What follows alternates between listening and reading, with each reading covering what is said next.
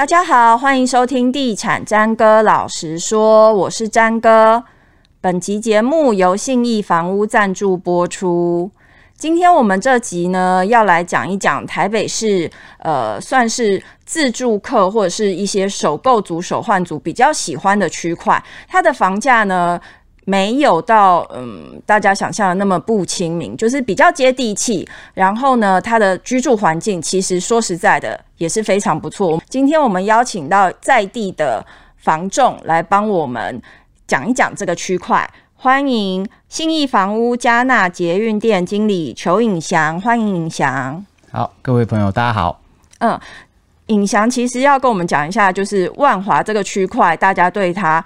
先前会有一些刻板印象，像是去年的时候，因为这个区块的呃疫情比较严重，所以大家会对它会觉得说，哎，那这个区块是不是比较落后啊？或者是它的环境会比较不好？其实不是这样的。是，嗯、其实早期的时候，大家应该都有听过一府二路三艋甲。嗯，那因为万华这个区域就是艋甲的延伸下来哦，那开发的时间比较早。那所以，我们这边的呃屋龄也都相对比较旧一些。嗯，那当然，早期有一些青壮年都在我们蒙甲万华这边工作讨生活。嗯，那年长了之后，也就习惯这个区域的生活方式、生活环境，嗯、所以我们才会有说，哎、欸，为什么这个区域好像比较老旧？嗯，或者是就是长辈比较多。嗯，那其实也是因为开发的。时间比较早的关系，嗯哼，嗯哼，对。像万华这个区块，我们的印象里面，它被分为北万华跟南万华。可是这个区块怎么区分？你可以稍微帮我们讲一下吗？其实从呃艋舺大道的铁路地下化之后哦，一般来说，我们南北万华会用几个方式来区分。第一个就是艋舺大道以北，嗯，算商业区。那土地使用分区也是商业的比较多，嗯哼，所以我们算北万华。嗯，那艋舺大道以南，这个靠近青年公园或者马场町公园这个区域的生活圈，住宅区的住二、住三的使用分区比较多，嗯，所以我们都叫南万华。嗯哼，所以简单来说，等于是说像西门町啊，或者是像龙山寺一带，算是北万华。对，然后像是青年公园、南机场一带。或者是甚至华南市场一带算是南万华，正确。那南机场因为在中华路二段的东侧哦，嗯，它以行政区来算的话是中正区，嗯。不过早期在门牌整编之前哦，它也算是我们靠近南万华这里的生活圈。嗯嗯哼嗯哼，那其实，在台北市，大家都会说台北市的房价高不可攀嘛。那你说以信义区，它可能一平都已经两百万以上了。可是其实像是万华区，它的房价是相对比较亲民的。那一般的人到万华区买房子，他们会比较喜欢到哪些区段？北万华为主呢，还是南万华？如果是小平数，或者是、呃，交通机能，呃，工作优先的话，北万华的选择是比较多。嗯哼。那如果以呃三代同堂，或者家里有小朋友，或者是需要两房、三房、四房甚至以上的，嗯、在南万华的选择比较多。生活圈也有关系。嗯。因为在南万华，它的学校、还有公园绿地跟市场，它的密集度也是比较。多，那也比北万华的环境相对单纯一些。嗯，所以居住环境的话，如果是外来的新的客呃住户，嗯，通常是选青年公园周边。嗯，我们南万华比较多。因为我有上网稍微 Google，或者是我自己对南万华这个区块的了解，它有蛮多很很多的国宅跟军宅。对，嗯，因为早期哦，靠近青年公园这一带。大部分都是眷村，嗯，那眷村后来随着时间的演进，嗯，那我们从呃平房改建成四层楼的公寓，嗯，改建再改建成电梯的大楼，嗯，所以我们这个区域大家会有印象，就是什么社区、什么国宅，嗯哼，什么新城、什么军宅，嗯。蛮多的，嗯，对，就在分布在青年公园周边，嗯哼嗯哼，所以也因为就是这些军宅国宅比较多，所以大家一般人会对于南万华印象好像就是居住年龄层偏高这样子。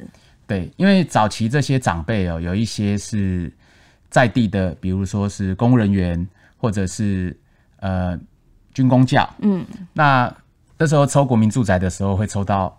万华区这里，靠近青年公园这边。嗯哼，那年长了，或者是他们呃的下一代，希望要独立成家了，也会买在周边。嗯哼，所以蛮多的长辈啊，因为公园的关系，都习惯这里的生活圈。嗯哼哼，你可以稍微帮我们介绍一下南万华这个区块的生活机能，或是它其他的条件吗？对，我们南万华的第一大特色哦，就是我们靠近青年公园。嗯，那青年公园是我们台北市。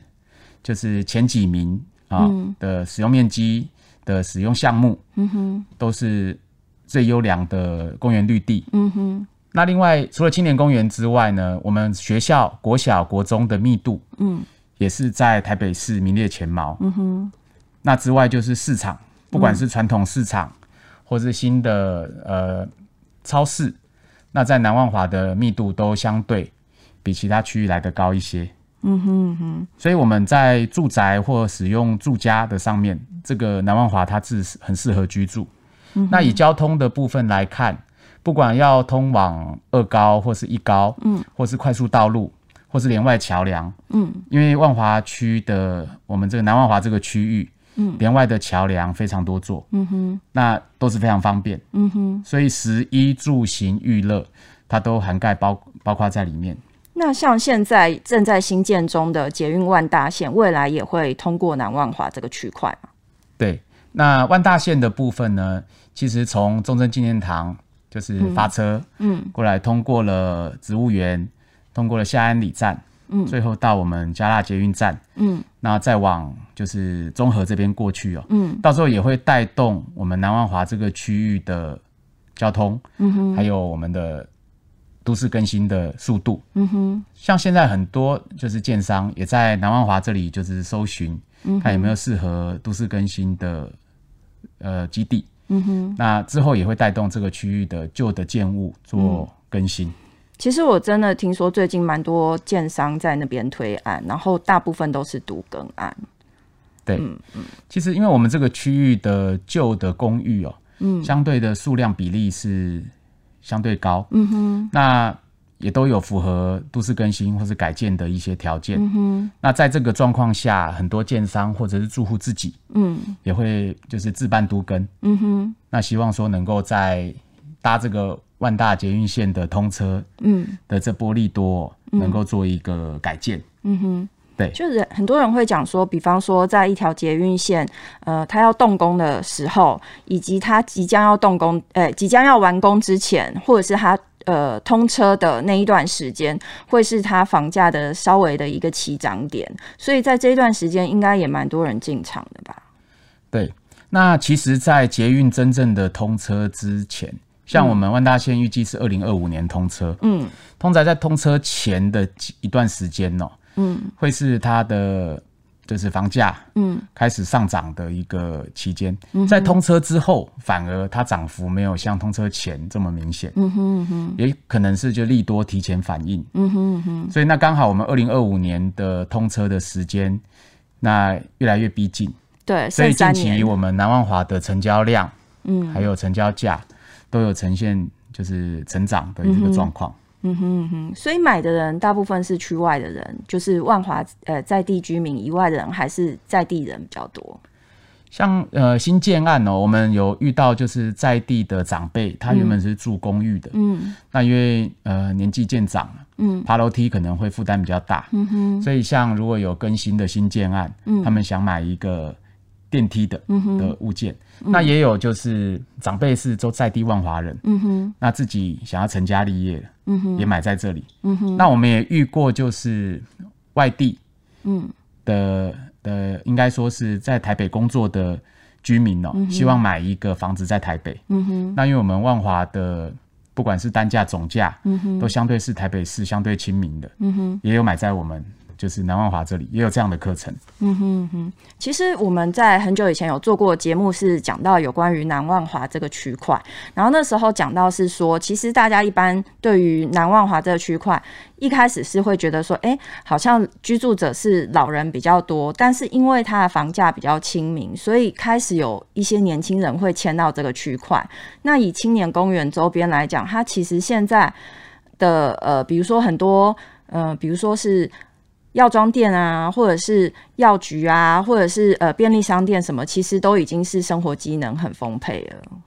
对，像我们南万华这边有一条很著名、开发很早的街，叫东园街。嗯，我们东园街上面有一些年轻的第二代，嗯，或第三代，嗯，他们就串联起来，嗯，那希望能把东园街恢复往日的光景哦，嗯，他们就是会有一个类似一个集会，嗯，希望虽然是我们经营的行业不一样，嗯，但是希望能把东园街的不管是白天或晚上的样貌，嗯，让它。多元化、多样化，嗯哼，不要像在比如说十年前，嗯，那是晚上的时候，东园街就一片寂静，嗯，对，所以我们现在在东园街上面也有很多年轻的第二代、第三代开的店，嗯，嗯哼，像是什么样类型的店？呃，像呃餐饮类的话，就是比如说有年轻人喜欢的居酒屋、串烧，嗯，或者是呃手做披萨，嗯，或者是呃刷刷锅，嗯，或者是像一些。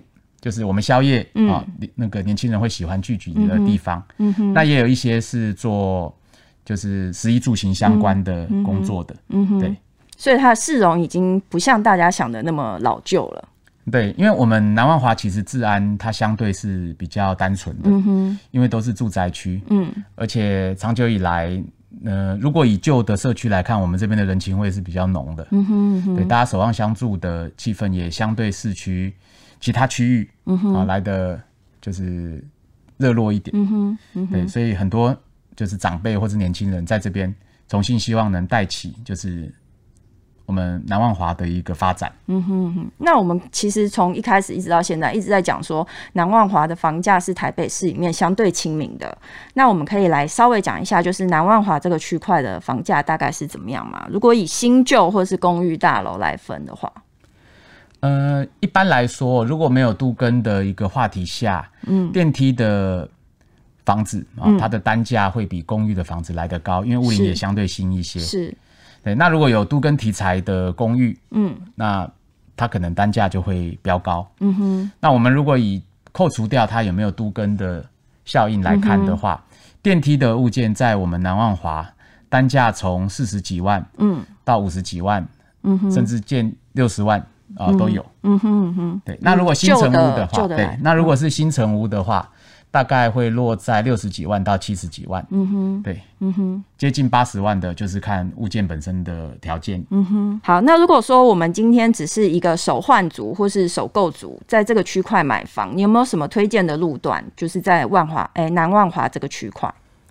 如果是以南万华首选的，就是第一个生活机能最完整，嗯，那。保值性也最稳定的，就是在青年公园周边。嗯，因为呃，青年公园它是等于说是永久绿地。嗯，那里面的运动设施项目非常多。嗯，且它的呃生活机能呢非常完整，包含市场、嗯、学校、那幼儿园。嗯，那连外道路也非常齐全，所以青年公园周边青年路或者是呃靠近青年路这个路段的住家，嗯，它是非常抢手，而且我也推荐。首购族或首换族可以往这个地方来靠近。那它产品类型大部分是什么样的产品？嗯，青年公园周边的话，国宅、军宅，嗯，从两房、三房、四房，嗯，屋龄从五年到四十年都有。哦，五年的话就是新成屋了。对，五年内的话，就屋龄就比较新。嗯，对。那如果说是以公寓的话，青年公园周边的公寓屋龄都偏旧。嗯哼，对，就是大概四十年以上。嗯哼，对，那慢慢慢慢这些区域都会有都更的效应跟机会。是，如果它有都更的机会的话，那这个公寓的，就是入手价应该也会比较高，门槛也会高一点吧？对，那特别的是，因为像这类型的公寓，它的权状坪数会比较小。嗯嗯，那总价相对低。嗯哼，所以单价会看起来会高一些。哦，所以在这个区块买的话，比如说是首购或首换族，它大概自备要有多少钱？假设我想要买两房的，自备大概要多少钱会比较容易找得到喜欢的物件？一般如果我们抓总价在一千万左右，嗯，自备款建议都是抓两成到三成之间，嗯，会比较就是保险一些。哎，一千万可以买得到哦。如果一千万的话，大概是两房的屋龄旧一些的国宅、军宅，有机会，对，比较有机会。嗯哼，对，那我们自备款大概就抓两百万到三百万。三百万，可是他如果要更新他的房子，是不是也要有一笔装装修的费用？对，就是看我们看的物件的物况，嗯哼，还有没有需要整理，那整理的程度，嗯哼，对，嗯，那除了青年公园周边，还有推荐的路段吗？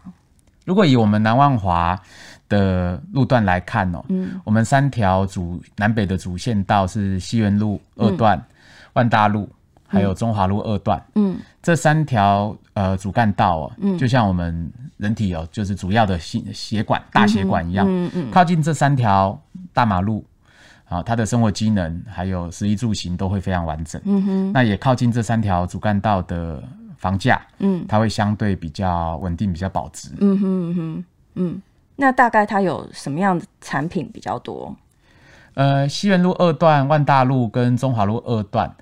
那西园路二段周边的话，也是公寓，嗯，还有呃电梯的，嗯，但是这个区块的国宅、军宅相对比较少，嗯哼。那如果是万大路跟中华路二段，嗯，因为他们比较靠近青年公园，嗯，国宅、军宅的选择会比较多，嗯哼，而且离未来的万大捷运会比较近，嗯哼，那这个区块的房价就会相对就是高一些。嗯哼，所以以入手两房来讲，它大概总价会在多少的区间？如果是以电梯两房，假设我们从旧到新，嗯，大概总价会在一千到一千六，嗯哼，比较有机会。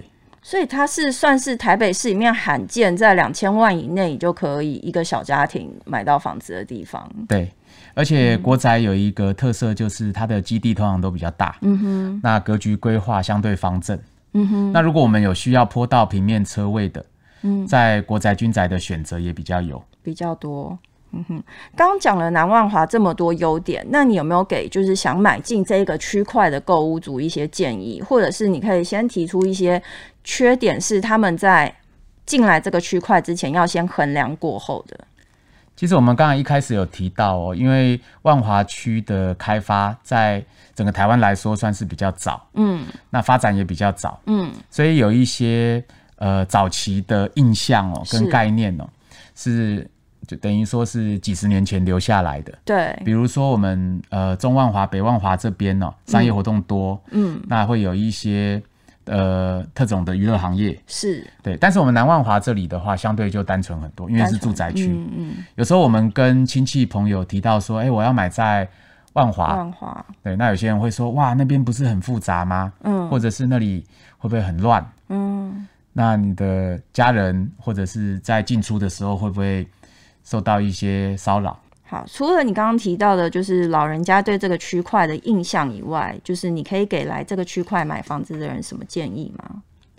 其实我们从印象中，或者是听人家讲哦，嗯，都会有一些主观意识的加进去哦，嗯。那我建议说，如果要买万华区的房子的听众朋友，嗯，可以实地的趁假日，嗯，来万华区走一趟，嗯哼，不管是公园。嗯，或者是小吃、嗯、美食，嗯，或者是这边的食衣住行，嗯，都非常方便。是，是。如果利用几个就是休闲的时间，来万华区走一走，你会有不一样的收获跟感感想。好，今天我们结论就是，不要只是坐在那边，或者是在网络上搜寻说，哦，万万华这个区块有一点乱，有什么有什么有什么。但是你可以，如果你真的想要在台北市。拥有一个台北市的黄金门牌，然后呢，也想要一个好的居住环境。其实建议你真的可以到呃，比如说青年公园一一带啊，去走一走，绕一绕，去，说不定你可以找到你心目中理想的房子。今天谢谢尹翔到我们节目里面来，谢谢尹翔。好，谢谢大家，谢谢詹哥。好，谢谢。以上节目由信义房屋赞助播出，拜拜。